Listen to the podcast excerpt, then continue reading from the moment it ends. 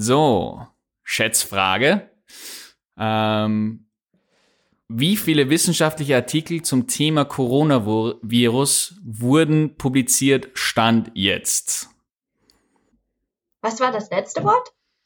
Wie viele wissenschaftliche Artikel zum Thema Coronavirus wurden publiziert, stand jetzt, stand heute? Die in irgendeiner Art und Weise mit 10.000. Corona in Zusammenhang stehen.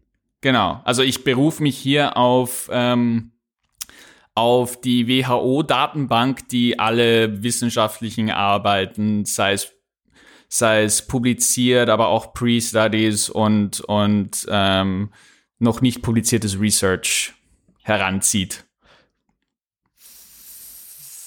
Nur Covid-19 oder davor auch die anderen Covid-Arten? Genau davor auch.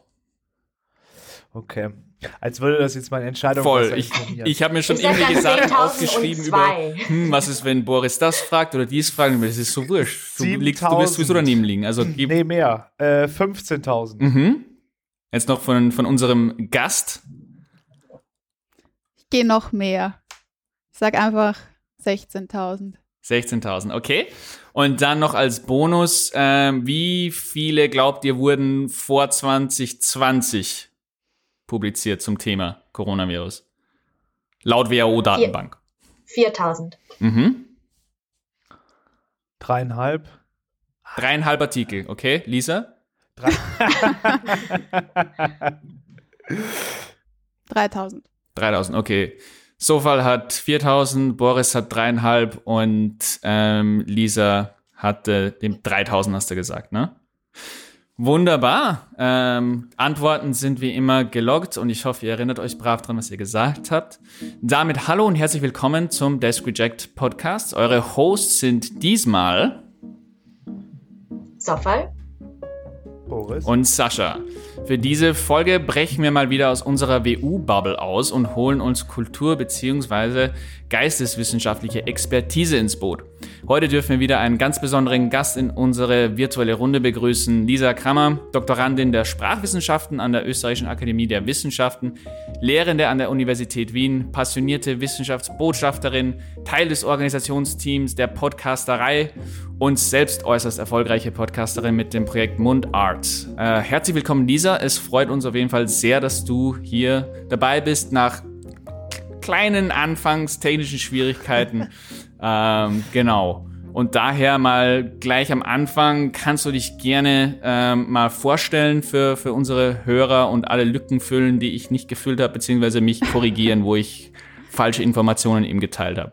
Äh, hallo auch von meiner Seite. Danke, dass ich da sein darf. Ja, es gibt nichts zu korrigieren. Du hast das Wesentliche erwähnt. Wunderbar. Also du bist seit äh, inzwischen 2019 ähm, Doktorandin an den, an den Sprach. Äh, äh, Also seit, Sprachwissenschaft. 2000, seit Juni 2019 habe ich ein Doc-Stipendium an der Österreichischen Akademie der Wissenschaften und kann eben seither wirklich Vollzeit forschen und dann auch später eben lehren. Und das ist eben dieses große Privileg, weil ich wollte zuerst Schule und Dissertation verbinden, weil ich habe Lehramt studiert. Mhm. Ja, und das funktioniert dann doch nicht so gut, weil man ja doch dann die Abendstunden oder die Wochenenden oder einfach zu wenig Zeit hat dann für die Forschungstätigkeit. Und das ist jetzt eben mit diesem Vollzeitstipendium möglich. Okay, sehr woher gut. kam denn, äh, wenn ich direkt fragen darf, woher kam denn der Drang zur Doktorarbeit oder der Wunsch nach einer Dissertation? Zusammen, gepaart mit dem Lehramt. Also das ist, glaube ich, das erste Mal, dass ich diese Kombi so höre. Also der, dieser Wunsch oder, oder diese Idee, eine Doktorarbeit zu schreiben, war in keinster Weise präsent von Anfang an. Es war dann eher so gegen Ende meines Studiums. Also ich habe im Fach Deutsch meine Diplomarbeit geschrieben und die war in einem ähnlichen Bereich. Also auch da habe ich mich schon beschäftigt mit der Kommunikation an Universitäten. Wie sprechen und Studierende an Universitäten, wie nutzen sie das, Vario das Variationsspektrum, dass ich es rauskriege, der deutschen Sprache aus. Und dann habe ich mich mal da eingeackert und eine Fragebogenerhebung gestartet und gemerkt, erstens, das ist eine Forschungslücke und zweitens, im Rahmen meiner, Dis meiner Dissertation, im Rahmen meiner Diplomarbeit kann ich das alles nicht erarbeiten. Ich kann diese Forschungslücke in keinster Weise füllen. Und ich muss das machen. Ich mhm. muss da dranbleiben. Das kann nicht wer anders machen. Und dann kam die Idee, naja, dann muss ich sozusagen ein Doktorat anschließen, mhm. um dieses Feld weiter zu beackern. Mhm. Und wie ist das dann abgelaufen? So, du, du hast praktisch, wir, wir, wir drei, die jetzt hier dabei sind, wir sind alle irgendwie reingestolpert in unseren, äh, in, in unseren PhD über auch so eine Universitätsstelle. War das eine bewusste Entscheidung deinerseits zu sagen, du, du machst das über die ÖAW und, und, und warum? Also grundsätzlich war die Idee, es parallel zu machen, neben mhm. den Unterrichten an der Schule. Äh, das hat sich aber dann eben äh, nicht als sehr erfolgreich oder sagen wir so als sehr schwierig erwiesen. Und dann habe ich mich umgesehen an, an der Uni Wien bezüglich Stellen und es war leider gerade davor, also ein Jahr davor war, waren welche, aber dann war es wirklich keine Chance, hm. etwas zu bekommen. Und deswegen war dann das Stipendium die einzige Chance, ähm, im Rahmen des Stipendiums eben einen Arbeitsvertrag an der ÖRW zu bekommen. Ist es, ist das in, in, in deinem Feld, in dem du aktiv bist und, und forscht, ist das die Norm? Oder ist es, ist es eher so die Ausnahme und man, man ist eigentlich über die Universität dann angestellt, über so eine Mischung aus Lehre und Forschungsstelle? Also ich würde schon sagen, dass die Mehrheit Prädoc-Stellen haben oder bei einem Projekt hm. angestellt sind und sozusagen in diesem wissenschaftlichen Kontext integriert sind. Aber es gibt doch auch einige Studierende und auch ähm, die, Lehr die Lehrer, Lehrerinnen sind, also Lehrpersonen, die sozusagen nebenbei ihre Dies schreiben hm. und nicht an der Uni sind. Mhm, mhm. Okay, okay. Ich oute mich mal als, ich weiß wirklich noch nicht mal, was es sein soll. Also nochmal, du hast es schon ein paar Mal verwendet, den Begriff ÖAW, also Österreichische Akademie der Wissenschaft. Ist es Gebäude, ein Forschungsinstitut? Ist es quasi nur ein Geldtopf? Ich kann es mir gerade gar nicht vorstellen, worum es geht. Die Österreichische Akademie der Wissenschaften ist eine außeruniversitäre Forschungseinrichtung. Das heißt, es gibt okay. Forschung, Wissenschaft, aber keine Lehre. Aber sonst ist es organisiert eigentlich wie eine Universität, okay. weil es gibt, ich glaube, 25 Forschungsinstitute von A bis Z und die Lehrtätigkeit ah, fällt eben weg. Okay. Mhm. Ah, die haben so, okay, jetzt langsam klingelt doch was. Es gibt dann auch ähm, alle, also auch naturwissenschaftliche Bereiche, irgendwie Materialwissenschaften in der Physik oder sowas. Ähm, also es ist unglaublich breit aufgestellt, oder? Genau. Okay. Jetzt klingelt's. Na gut, dann kann ich mir besser vorstellen. Und das ist, äh, es gibt auch ein Gebäude dazu. Genau, äh, es gibt mehrere Gebäude, auch nicht nur in Wien, sondern auch in Graz, in Linz. Es sind, glaube ich, mittlerweile okay.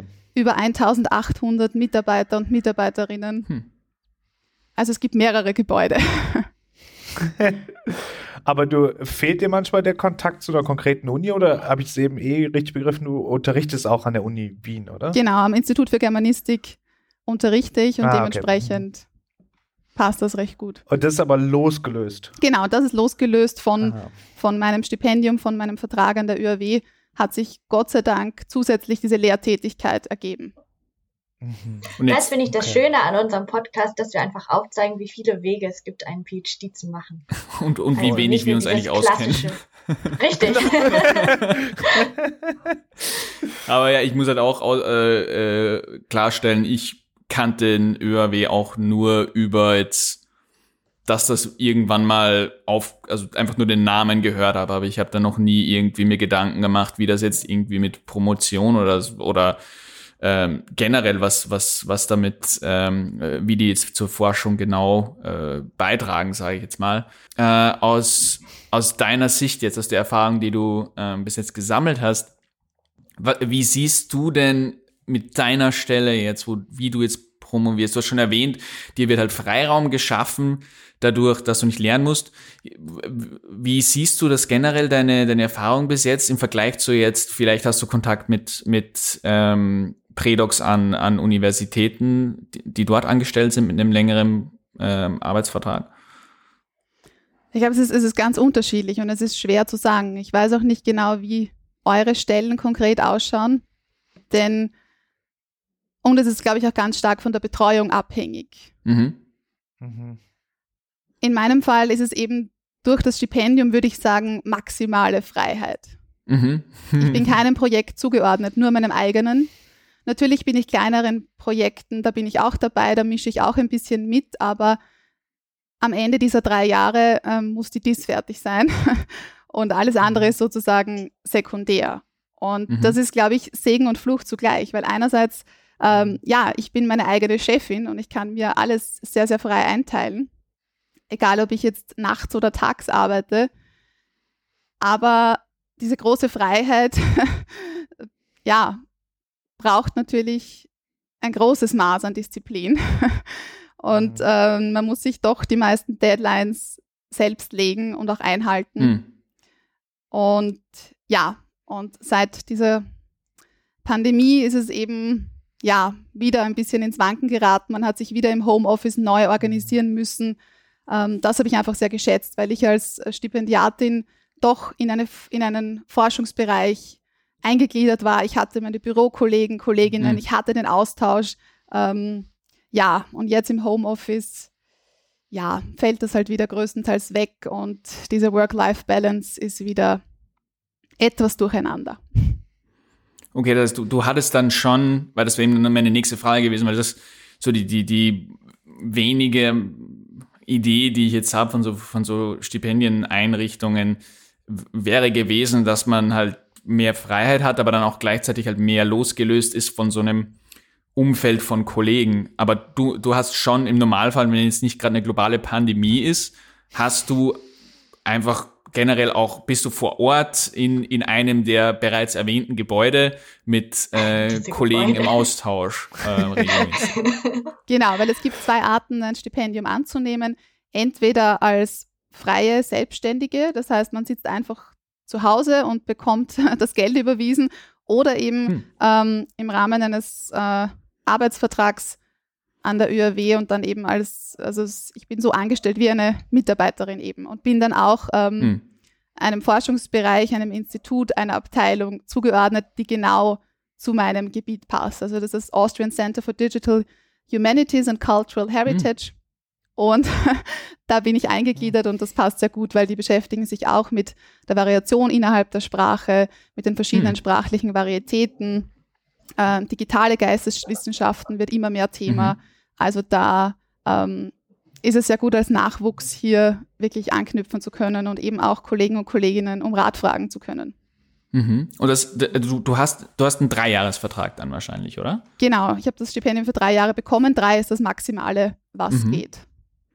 Und ich meine, also mich würde dann auch mal interessieren, vielleicht ein bisschen konkreter, was genau, an, an, was genau du, du dann forschen, wie du das dann halt in diesen drei Jahren praktisch vielleicht vorhast oder weißt, äh, wie du es umsetzen wirst. Und dazu muss man sagen, ich glaube, es ist umgelegt jetzt wie eine Prädoc-Stelle. Also das heißt, ich bekomme genauso viel, 30 Stunden und hm. dasselbe Gehalt wie okay. ihr. Sozusagen. Mhm. Boris, du wolltest okay. gerade was sagen, aber Sascha hatte einfach das laute Genau, Mikrofon. das war die Frage. Also es, es ging darum, äh, wie, wie viel es ist. Äh, sonst werde ich doch zu neidisch und orientiere mich noch um. Weil die Freiheit doch sehr verlockend klingt. Ich kann verstehen, dass es äh, schwierig ist, es sich zu strukturieren, aber ähm, ja, es ist halt so ein Double-Edged Sword, wie so häufig, dass man äh, sich immer das andere wünscht, was man gerade nicht hat. Mhm. Aber ich glaube, ähm, Sascha wollte gerade noch ein besseres Verständnis für, für deine Forschungsthematik bekommen. Mich würde es auch interessieren. Ähm, ich würde vielleicht das kurz, äh, weil es für mich auch ein Thema ist, weil beispielsweise meine Herkunft nicht aus Österreich äh, auch immer sehr offensichtlich ist über die Sprache an der Universitäten. Ich habe häufig das Gefühl, dass äh, das ist wirklich, also es ist ein super interessantes Thema und hat bei mir sofort Anklang gefunden, weil es was ist, was jeder von uns persönlich erlebt. Ähm, Wer außer man kommt, ich weiß, selbst wenn man aus Wien kommt, kommt man halt aus Wien, das wird dann auch direkt gehört. Also äh, ich fände es einfach interessant, ein bisschen zu hören, was so, was so erste Ergebnisse bei dir waren oder was dich motiviert hat ähm, oder was so Themen sind, die sich danach aufgespannt haben, als du dich mehr damit beschäftigt hast.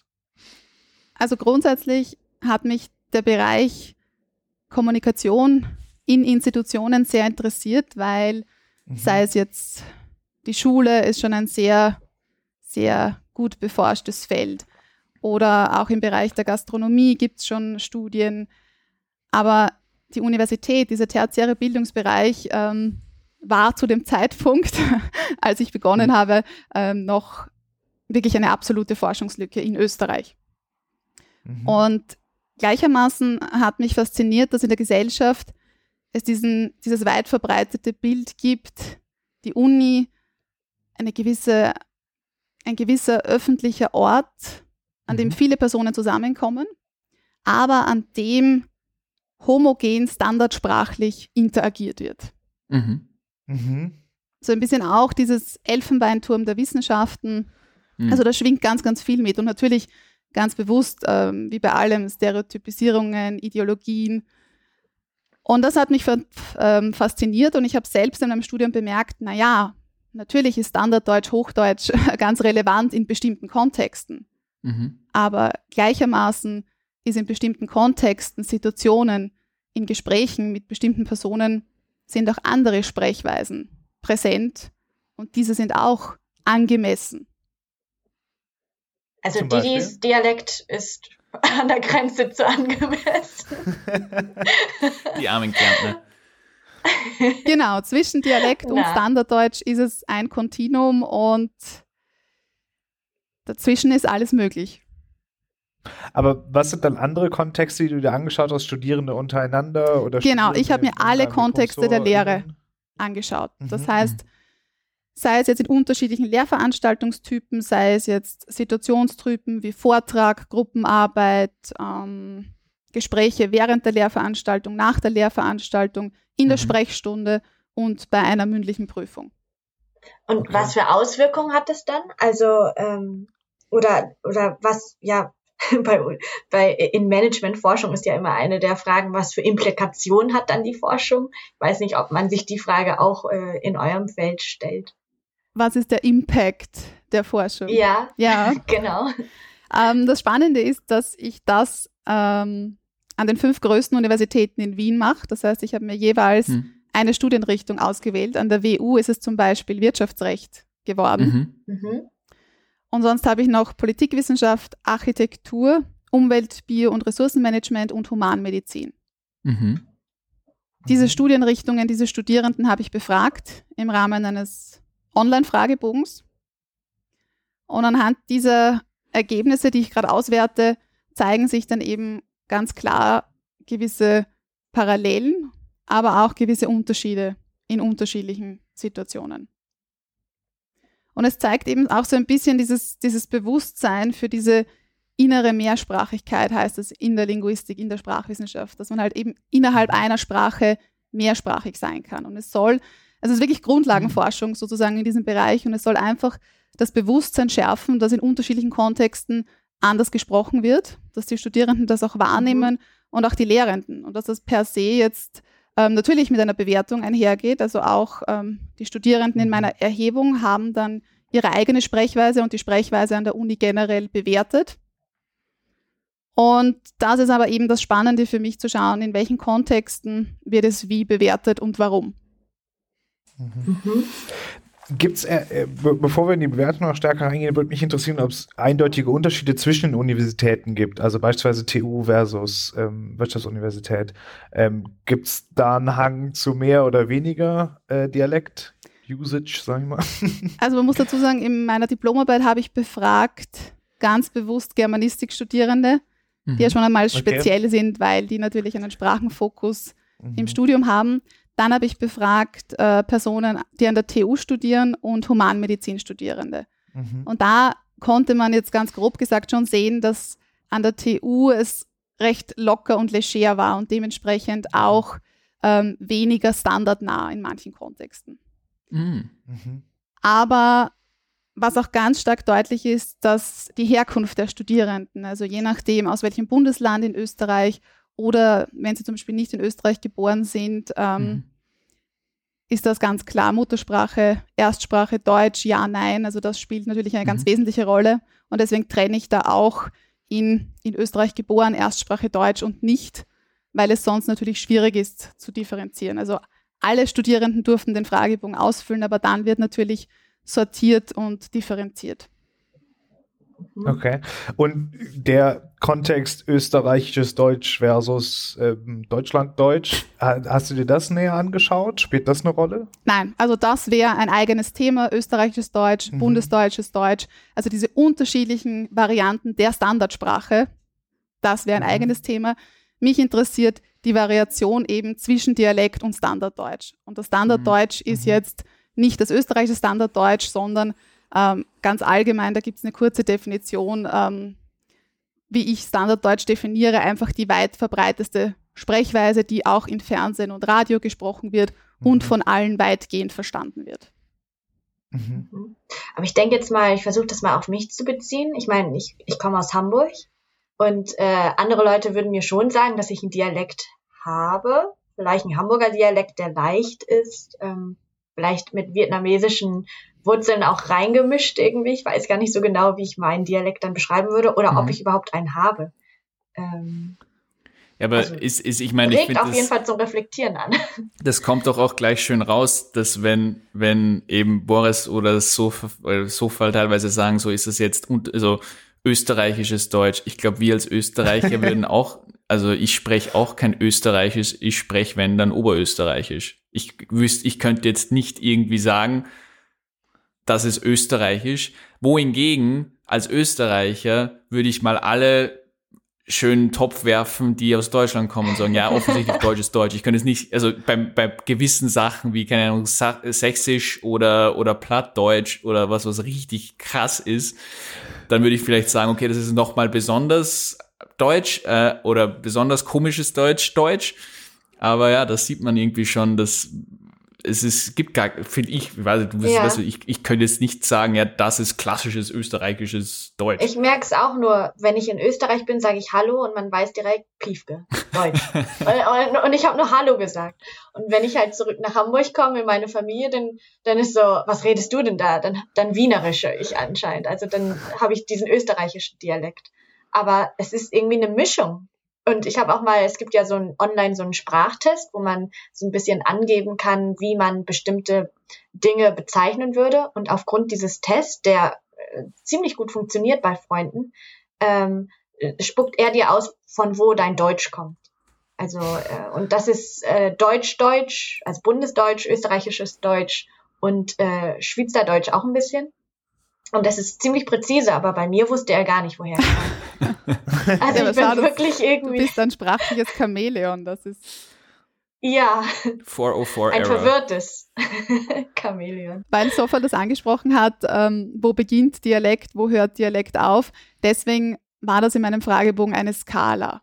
Also es war hm. eben nicht zu ah. ankreuzen, sondern es war Dialekt und dann der laienlinguistische Begriff Hochdeutsch weil mhm. Hochdeutsch ja. ist in der Gesellschaft mehr verbreitet als Standarddeutsch. Und dann gab es da ein Kontinuum oder sagen wir so ein scheinbares Kontinuum. Mhm. ähm, ja. Und die Studierenden konnten ankreuzen, wo sie sich selbst verorten würden. Mhm. Hast du dir da mal angeschaut, inwieweit diese Selbsteinschätzung auch mit einer Experteneinschätzung einhergeht? Weil ich kenne einige, wo ich eine andere Einschätzung habe als die erwartete Selbsteinschätzung. Das ist ein ganz, ganz wichtiger Punkt. Es ist eine Selbsteinschätzung. Also es ist Spracheinstellungsforschung, so heißt dieser Bereich in mhm. meinem mhm. Gebiet. Das heißt, das sind wirklich Einstellungen, Meinungen zu deinem Sprachgebrauch, zu dem eigenen Sprachgebrauch. Okay. Und das muss man mitbedenken. Und es wäre sehr schön, wenn ich die Zeit hätte und wenn die Pandemie nicht wäre, dass ich Tonaufnahmen machen könnte. Hm. Das ist schon grundsätzlich ganz, ganz schwierig und in Zeiten der Pandemie noch schwieriger, weil wir ja nicht im Hörsaal, weil wir nicht in den Seminarräumen sind. Aber ansonsten hatte ich immer so im Hinterkopf und auch wenn es nur ganz kurz ist, ich möchte es einmal rechtlich schaffen, dass ich irgendwie es schaffe, in einer Lehrveranstaltung Aufnahmen machen darf, die genehmigt sind von mhm. allen Anwesenden und dann nur ein ah. Stück zu transkribieren und so, um zu zeigen, so wäre es, wenn man jetzt unter Anführungszeichen objektive Sprachdaten hat und mhm. diese dann mhm. den Einstellungsdaten gegenüberstellt. Das ist dann dieses klassische mhm. Mixed Methods Design, dass man sowohl objektive als auch subjektive Sprachdaten hat und diese dann eben miteinander vergleicht bzw. in Beziehung setzt. Mhm. Aber ist das jetzt nicht wirklich im Online? Sorry. Äh, ist das jetzt wirklich im Online-Setting? Also da wäre es ja eigentlich leicht, dass du dich zuschaltest. Genau, genau. Das ist natürlich ein großer Vorteil. Aber das Problem ist, dass ich ja meine Daten vor der Pandemie erhoben habe. Das mhm. heißt, ich war wirklich mhm. ähm, Ende 2019 mit meiner Datenerhebung fertig. Und das war ein normaler, analoger Kontext. Mhm. Und diesen mhm. digitalen Kontext, den muss man mitbedenken. Also ich könnte jetzt schon Aufnahmen machen und es wäre, ähm, wie Sofal sagt, viel einfacher, weil, oder vielleicht, ich gehe davon aus, dass es einfacher mhm. ist, obwohl datenschutzrechtlich sicher da jetzt auch einiges äh, tut im Bereich der digitalen Lehre. Aber es ist ein digitaler Kontext und den muss man wieder völlig neu mitbedenken und kann ich eigentlich nicht mit meinen Daten zusammenschmeißen. Wenn wir jetzt schon bei dem Thema sind, würde mich eigentlich eh schon äh, interessieren, vielleicht so ein bisschen so ein Schwenk aus jetzt der Spezifik auch, wenn mich das wirklich auch sehr interessiert. Generell jetzt in deinem, in deiner Zeit als Doktorandin, du hast bereits erwähnt, das große Problem, das, das wir alle irgendwie gerade haben mit, mit Covid, aber so aus deiner Erfahrung, was waren denn eben vielleicht noch so weitere Erfahrungen, die du gemacht hast, die dich vor Probleme gestellt hast, die du gar nicht so erwartet hast in deiner Zeit als, als Doktorandin? Hm. Da gibt es so viel.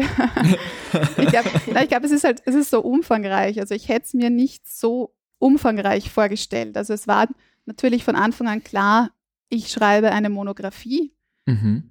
die vielleicht so maximal 300 Seiten hat. Das ist dann dieses finale Werk. Mhm. Es war klar, dass ich empirisch erhebe, Fragebogen und Interviews. Okay, und dann beginnt man so und dann kommen noch so viele andere Dinge dazu. Dann kamen plötzlich Konferenzen. Aber das war mhm. cool, denn da lernt man sich zu präsentieren, man lernt Netzwerken, man lernt, wie wichtig die Kaffeepausen sind und mhm. das Conference Dinner. Das war aufregend und spannend und man bereist auch ja neue, neue Länder. Mhm. Dann kamen plötzlich die Publikationen, die hatte ich überhaupt nicht am Schirm. Dass man so nach und nach draufkommt, naja, diese Dissertation ist dann irgendwann fertig, aber ich möchte schon vorab mich am wissenschaftlichen Markt sozusagen, ähm, mhm. am Marktplatz mich bewerben und zeigen, hey, schaut's mal, ich schreibe da darüber und das bin ich. Es kennt mich zwar noch niemand, aber ihr werdet mich kennenlernen. und das mache ich mal so. Mhm. und dann kommen eben diese Publikationen, die auch wichtig sind, aber auch sehr viel Zeit rauben, denn das ist Zeit, die dir beim Schreiben deiner Monographie fehlt. Mhm. Mhm. Ja, Publikationen, ganz, ganz wichtig. Ich glaube, das waren die wesentlichen Dinge. Und die Lehre, die bei mir 2019 dann auch hinzugekommen ist, worüber ich mhm. sehr, sehr dankbar bin, weil es, äh, ihr wisst es selbst, auch dann im weiteren Bewerbungsprozess, sofern man in der Wissenschaft bleiben möchte, ist die Lehre mhm. ähm, ein sehr, sehr wesentlicher Faktor, Lehrerfahrung zu haben. Und das hat mir an sich äh, sehr gefallen, weil ich ja Lehramt studiert habe und ich muss fast sagen, dass mir das Unterrichten an der Uni noch ein Stückchen besser gefällt als an der Schule, weil eben so eine große mhm. Eigenständigkeit da ist, die, die einfach äh, sehr, sehr, sehr, sehr, wie soll ich sagen, ja, sehr hilfreich ist in gewissen Belangen. Aber die Lehre frisst auch sehr viel Zeit. Möchtest du zurück an die Schule langfristig oder möchtest du im Unikontext bleiben? Was, was ist dein Plan? Die Frage kommt witzigerweise immer mal wieder von Zeit zu Zeit und also aktuell ist die Schule relativ weit weg. Ja, das kann ich mir vorstellen. Aber es, ich finde, um, um, um, um daran auch anzuschließen, ich meine, das ist, es ist halt auch, das zeigt halt auch, ähnlich wie bei unserem letzten Gast, der in einem Feld promoviert, der relativ jetzt fachbereichsmäßig ziemlich fern von, von uns ist, äh, aber auch hier wieder grundlegenden Probleme und Sorgen, die man hat, sind durch bis jetzt durch durch durch die Leute, mit denen wir gesprochen haben, ob im Podcast oder nicht, dieselben. Also man man a man man lernt irgendwie mhm. on the go Sachen, die eigentlich im Moment, wo man es lernt, finde ich auch ein bisschen für mich war es auch immer ein bisschen peinlich, mir einzugestehen, beispielsweise, dass ich über Publikation und Konferenzen vorher ein Null Ahnung hatte. Also erstens den Stellenwert und zweitens, wie das funktioniert.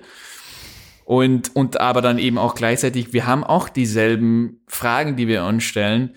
Äh, so, so, dies mit den Konferenzen, wo bewerben, wann, wie, das, das, dann Publikation, wie, wann, wie viel. Bei mir persönlich haben wir eh kurz mal selber äh, gesprochen außerhalb, Lisa, das so Monographie zum Beispiel bei mir, erst wie du es erwähnt hast, ehrlich gesagt, ist mir dann wieder mal so ein Gedanke geschossen, ähm, oh je, ich, ich muss eine Monographie auch noch schreiben. Ähm, ja, es, ich finde schon faszinierend, dass das total äh, ähnlich ist bei allen. Ja, ich glaube auch die Sorgen, die Nöte, die Zweifel, ähm, aber auch die Erfolge, die kleinen Erfolge, die man im Rahmen ähm, ja. dieses großen Projekts hat, sind wirklich ähnlich. Ganz oder ja, also ich würde auch sagen, auch in den Naturwissenschaften, auch wenn da manche Dinge anders ablaufen und anders sind, aber äh, wir teilen alle dieselben Probleme und Herausforderungen. Ja. Ja. Ich frage mich, ob ich diesen PhD angefangen hätte, würde ich die ganzen Probleme kennen? hätte ich mich gut genug im Vorhinein informiert, was PhD eigentlich heißt? Ich glaube, ich brauch diese, ich brauchte diese Naivität ein bisschen, um einfach ins kalte Wasser zu springen. Und äh, aber so wie du sagst, also es gibt ja auch die großen, schönen Momente, ähm, wo man über sich hinauswächst, wie man es noch nie gemacht hat, ja. um jetzt das mal sehr romantisch darzustellen. ähm, aber ja, ich glaube, hätte ich das alles gewusst, weiß ich gar nicht, ob ich meinen PhD angefangen hätte. Ja, es ist so ein bisschen so ein Schutzmechanismus irgendwie, glaube ich auch, dass man, vielleicht ist das eine riesengroße Verschwörung, dass diese Informationen nicht geteilt werden, weil irgendwann hat man rausgefunden, wenn die zu viel zu früh wissen, fangen die erst gar nicht an. wenn die zu sehr, wenn die zu viel Informationen drüber haben, was das alles beinhaltet, dann ähm, gehen uns die die äh, billigen Lehrkräfte aus. Ich wollte gerade sagen, möchtest du damit etwa unterstellen, dass Universitäten PhD-Studierende ausnutzen? Nein, natürlich nicht. this, this podcast brought to you by WU. Ja, aber ich glaube, man, man wächst auch mit den Herausforderungen. Also das kommt ja alles nach und nach, auch wie ich es vorhin erwähnt habe. Am Anfang hast du mal dein Projekt mhm. und dann, ja, dann bleibt ja auch Zeit, oder? Seid doch ehrlich. Also ihr macht ja auch mhm. allerlei möglichen Dinge dazwischen, weil nur die DIS, das, das füllt uns doch nicht aus. Wir brauchen auch mhm. andere kleine Side-Projects, wir brauchen unseren Podcast, wir müssen Wissenschaftskommunikation betreiben. Mhm. Und dann ist es halt plötzlich, dann sind es halt ein paar Baustellen und dann muss man halt alles zu Ende bringen. Und ich glaube, es gibt einen Satz, den ich letztens bei so einem, wie hat sich das gegeben? Wissenschaftscoaching hat es geheißen. Mhm. Und ich hasse den Satz und ich hasse ihn so sehr, aber er ist so wahrhaftig ehrlich und gut. Die beste Diss ist eine abgeschlossene Diss. ja. Und das ist so banal, aber es stimmt. Es ist ja, wirklich unterm Strich am Ende des Tages, am Ende dieser Jahre muss die Diss fertig sein. Ich habe auch so. Da gibt es auch den Witz. Als, darf ich den Witz erzählen? Ich weiß nicht, ob er witzig ist. Wenn meine Mama ihn erzählt, ist er bestimmt witzig. äh, wie nennt man bei einer äh, Graduation die, die Person, die am schlechtesten abgeschnitten hat? Doktor? Dok Doktor. ja, es ist, da okay, gibt ja auch so. Nicht gut im gibt, gibt es ja auch irgendwie, dass man sich das ein, eingestehen muss, dass die, egal was du machst, dass das Schlimmste oder Schwächste, was du jemals produzieren wirst, äh, wenn du in der Wissenschaft bleibst, ist halt deine Dissertation. Und wenn du dich damit halt anfreunden kannst, dass das Ding halt einfach ein, ein, ein Werk der Peinlichkeit ist, abgesehen, naja. du bist jetzt irgendwie dass, dass, dass du bist irgendwie ein Genie und, und, und dass du machst deine Dissertation, weil dein Supervisor dir gesagt hat, du stößt auf eine neue Relativitätstheorie, dann 99 Prozent der Fälle ist halt die Dissertation einfach ein, ein, ein mehrseitiges äh, Denkmal von, von äh, Fehlern und. Naja, also. Ich, also ich würde zum, zumindest auch sagen, äh, die Dis ist ja schon Progress, oder? Also man sollte schon das, also sowohl persönlich, dass man das Gefühl hat, wenn man die Dis drei Jahre später liest, dass man an bestimmten Stellen nochmal was anderes gemacht hätte. Ich glaube, der Progress sollte da sein und der Progress sollte da sein, dass man die Dis ähm, am Ende seiner Zeit hat schreiben können, am Anfang nicht. Also man hat sich mhm. dorthin entwickelt. Das ja. ja, sowieso. Ja. Und ich glaube, unter der Betrachtung, ähm, es ist schon okay. Es ist halt ein Stepping Stone oder vielleicht auch der erste. Auf dem Weg in, in, in eine akademische Karriere. Und äh, unter der Betrachtung sollte sie halt auch sein. Und danach ist es halt leider auch das Aushängeschild. Mhm. Ähm, von daher so scheiße das kann auch wiederum nicht sein. Ja, und es, also ich, ich finde auch, es, also es stimmt schon, in der wissenschaftlichen Welt ist deine DIS deine Eintrittspforte. Und mhm. dann geht es erst so richtig los. Mhm. Aber ich würde. das ist einem. Sorry. Aber ich würde schon noch sagen, dass eine DIS zeigt auch, dass du ja Projektmanagerin bist. Also das erfordert ja, ja. richtig schlechter Projektmanager. Bin ich, ja? Das habe ich auf jeden Fall schon gelernt.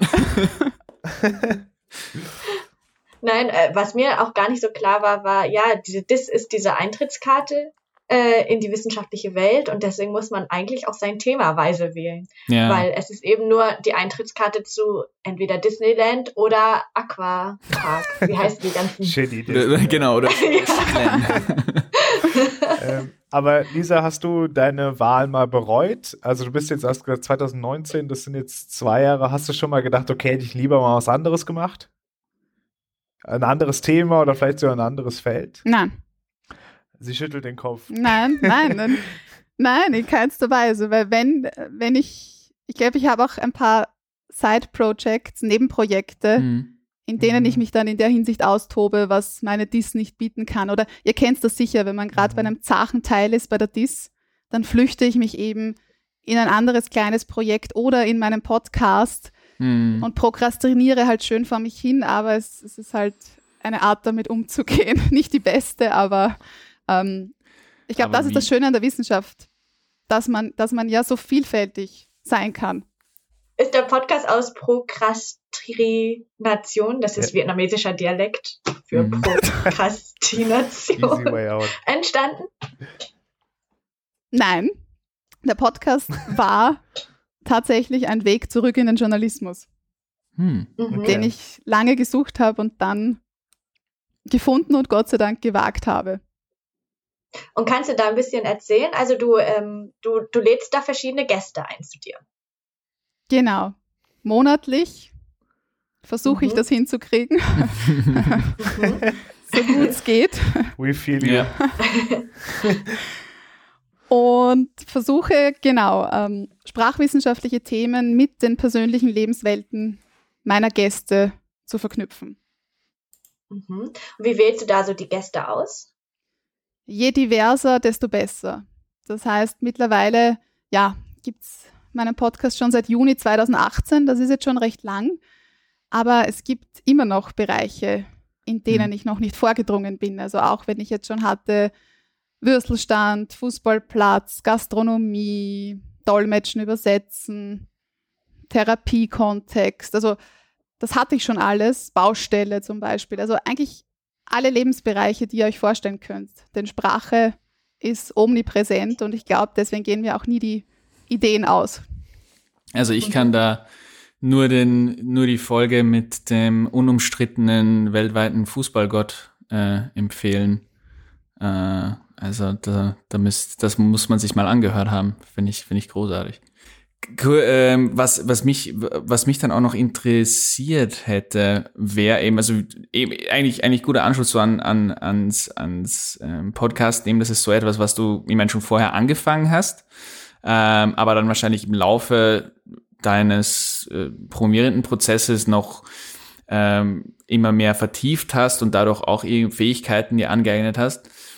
Was waren denn vielleicht noch so ähm, positive Entwicklungen, die du jetzt so aus dem, aus dem, äh, aus deiner Doktoratszeit mitnehmen würdest, die jetzt vielleicht nicht so offensichtlich sind wie Survey-Technik gelernt oder äh, äh, Schrei Schreiben verbessert? Ja, ich glaube, es sind unterm Strich, das ist jetzt kitschig, aber es sind irgendwie die, die Menschen und die Begegnungen, die du hast. Denn mhm. einerseits ist es beim Podcast, was ich so geschätzt habe, denn ohne den Podcast würde ich nicht, natürlich würde ich jetzt nicht mit Herbert Prohaska sprechen können mhm. über meine Leidenschaft. Dementsprechend ist es natürlich sehr vorteilhaft. Aber der Podcast hilft mir halt einerseits auch Wissenschaftskommunikation zu betreiben, was immer wichtiger wird, so als diese Third Mission zwischen mhm. Forschung, Lehre, jetzt eben auch diese Wissenschaftskommunikation, was ich auch sehr, sehr wichtig und spannend finde. Und andererseits hilft er mir auch, ja, irgendwie anders über manche Dinge nachzudenken eben. Mhm. Denn wenn ich meine Dies schreibe, wenn ich auf Konferenzen bin, dann kommuniziere ich anders, so mhm. mit Fachpublikum. Und im Podcast, das ist ein ganz wichtiger Punkt, weil viele Leute, manche, nicht viele, manche meinen, ich bin im Podcast Lisa Krammer, ich bin mhm. Privatperson. Bin ich nicht. Ich bin immer noch äh, beruflich sozusagen. Also ich bin mhm. immer noch Sprachwissenschaftlerin. Ich bin ähm, nicht privat. Aber trotzdem muss ich anders kommunizieren, muss ich anders vermitteln. Und das lehrt mir eben der Podcast oder hilft mir eben. Das ist der eine Aspekt, der eben noch mit dem Podcast verknüpft ist. Und ansonsten finde ich, dass ich mittlerweile schon sagen kann, dass dieses ganze, dieser ganze Lebensabschnitt Doktorat, mhm. dass man mit der Zeit, ja, oder so wie, wie Sofalach erwähnt hat, mit, mit großen ja, zum Teil utopischen Vorstellungen. Ich glaube, die braucht man auch am Anfang, sonst ja. macht man es nicht. Und dann hat man diese Momente, wo man Visionen hat und Impulse, Ideen und, und alles umreißen möchte. Und dann, ja, gibt es halt die Momente, wo sie nichts ausgeht. Aber mhm. was mich immer, also was mich diese Zeit immer gelehrt hat, ist, dass man einerseits viel Mut braucht und immer wieder neuen Mut fassen muss. Also das sollten wir uns, glaube ich, ein bisschen von dieser journalistischen Welt mitnehmen. Also ich mhm. weiß, im, im Rahmen meiner ORF, ORF-Praktika und ORF-Karriere hat mir ein Kollege zu mir gesagt, nix scheißen. Scheißt da nix. Und das braucht man in der Wissenschaft, ganz ehrlich. Das braucht man auch in der Wissenschaft. Gerade ja. wir Nachwuchswissenschaftler und Wissenschaftlerinnen, ähm, ja, brauchen schon eine gewisse Elefantenhaut. Ja. Und wir brauchen gute Wegbegleiter und Wegbegleiterinnen. Also gerade jetzt dann schön langsam, auch wenn es, also mittendrin, aber auch wenn es dann dem Ende zugeht, ich glaube, man braucht mhm. wirklich, sei es jetzt Freunde, Freundinnen, Bekannte, aber auch innerhalb der Wissenschaft ein gutes Netzwerk und auch die Betreuung ist da ganz, ganz wesentlich. Ja. Ja, kann ich, resoniert alles sehr stark bei mir zumindest und, und war auch teilweise wie? eben, wie gesagt, also das mit der Resilienz der Elefantenhaut haben, ist auch immer wieder etwas, was man, was glaube ich auch, was, was schmerzhaft ist, ähm, erstmal zu bekommen, aber dann wahrscheinlich, selbst wenn man jetzt irgendwie komplett in, in, in seinem Projekt scheitern sollte, was, was wir hoffentlich nicht werden, aber man hat trotzdem im Normalfall eben an ein bisschen an, an Hornhaut, an, an Resilienz gewonnen, was man dann erst im Nachhinein, glaube ich, wirklich so richtig re ähm, realisiert. Wow, was Positives aus Saschas Mund.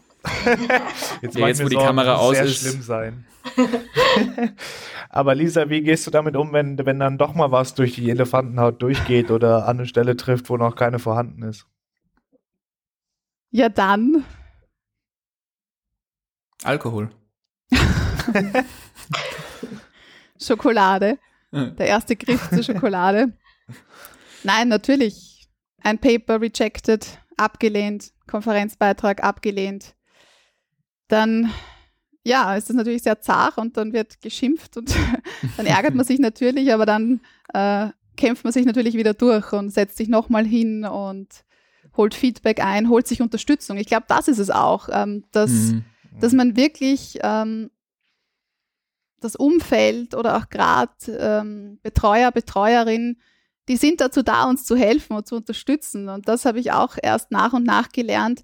Ja, mhm. ich kann meinen Betreuer fragen. Ich kann den alles fragen. Ich kann den nerven. und ähm, der, der ist, also der, der möchte genervt werden. Also natürlich hat eine DIS eine gewisse Eigenständigkeit und Selbstständigkeit, aber mhm. wir dürfen schon um Hilfe fragen. Und das müssen wir aber auch machen.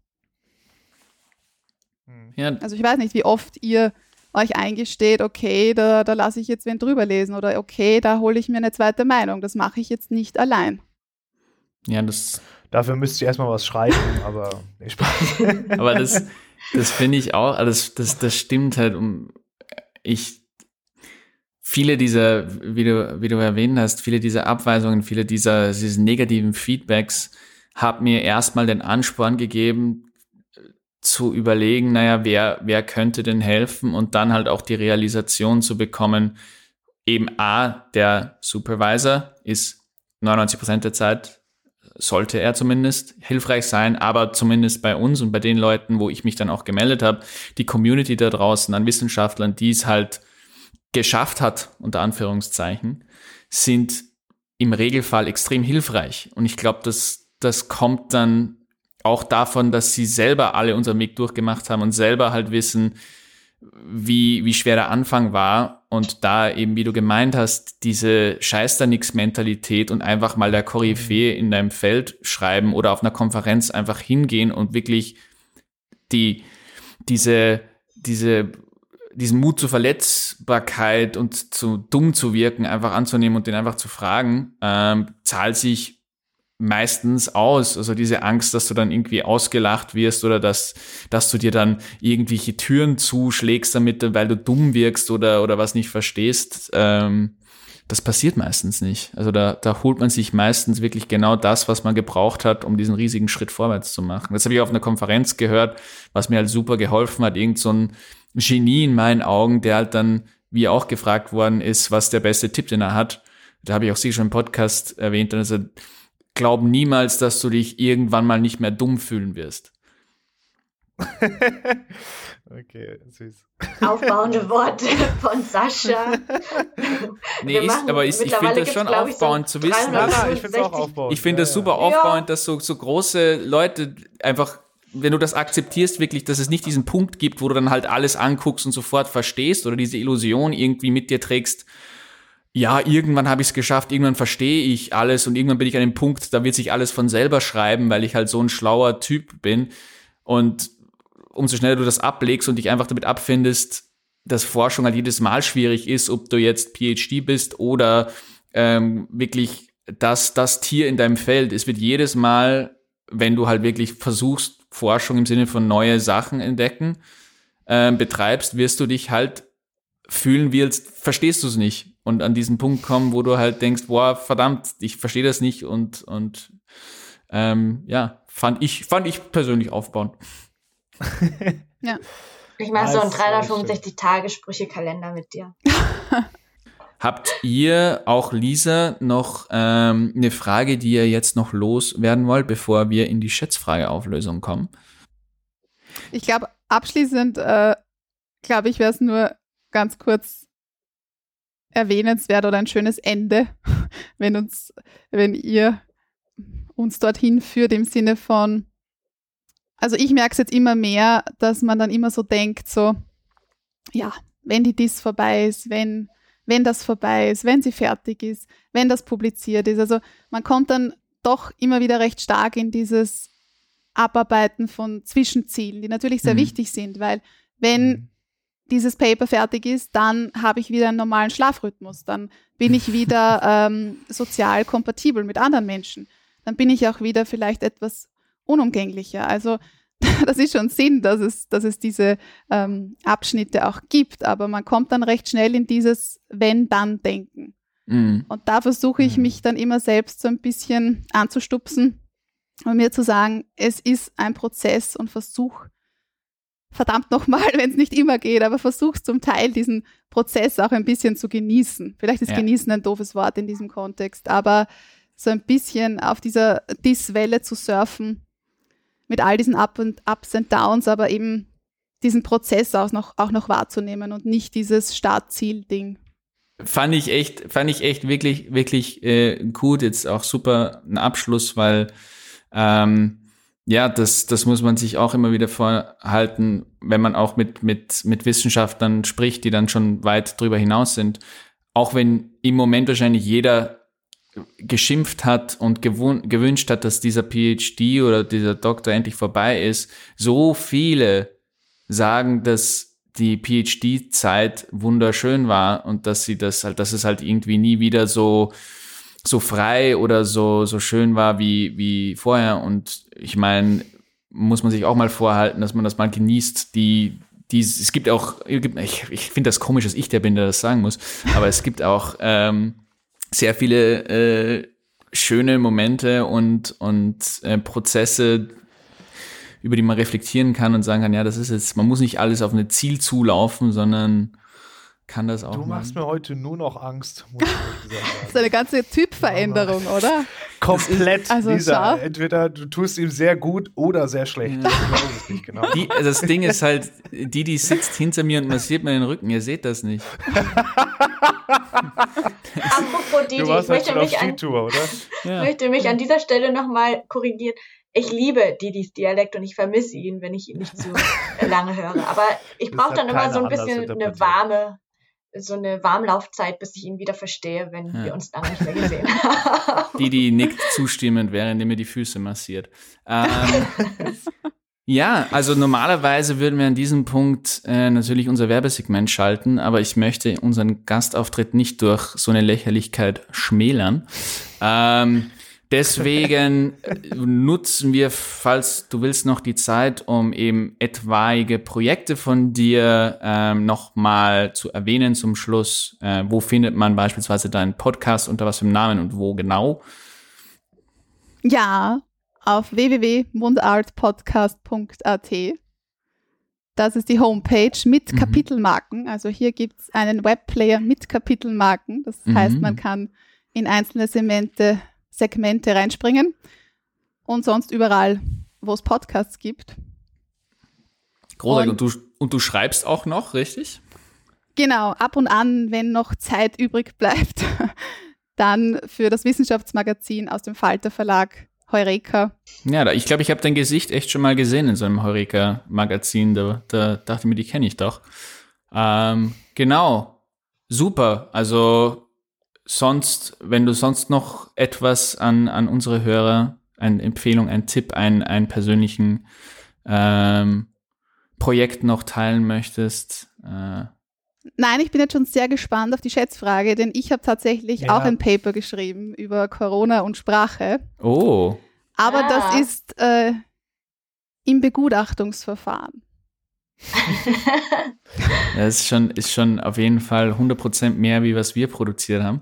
Äh, aber wir haben, also zur, zur Schätzfragenauflösung, also wisst, könnt ihr euch erinnern, was waren eure Antworten? Wie viele Artikel ähm, sind bis dato zum Thema verfasst worden? Laut WHO-Datenbank, wie immer. Bitte, ich, ich habe mich da jetzt nicht eine Stunde lang informiert. Äh, don't add me. Ich weiß noch alle Antworten. 10.000, 15.000, 16.000 und 3.000, 3.500 und 5 4.000. Nee, es waren 3000, dreieinhalb Mhm. und 4000. Ja. Ähm, Und jetzt die Lösung?